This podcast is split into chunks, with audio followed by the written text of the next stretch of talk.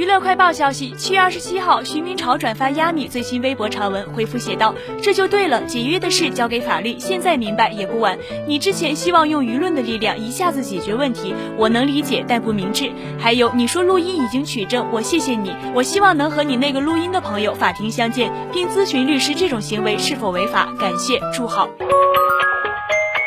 七月二十七号，亚米在录音风波后发长文，称对于质疑和拷问的声音都抱冷静的态度在面对，承认有剪辑处理会议录音，出于保护公司、同行和与会者，只保留针对个人的内容，录音已做公证，将来如要上法庭，肯定分秒不缺。最后表示，无论我变回伴舞的还是种地的，仍然都是值得骄傲的工作。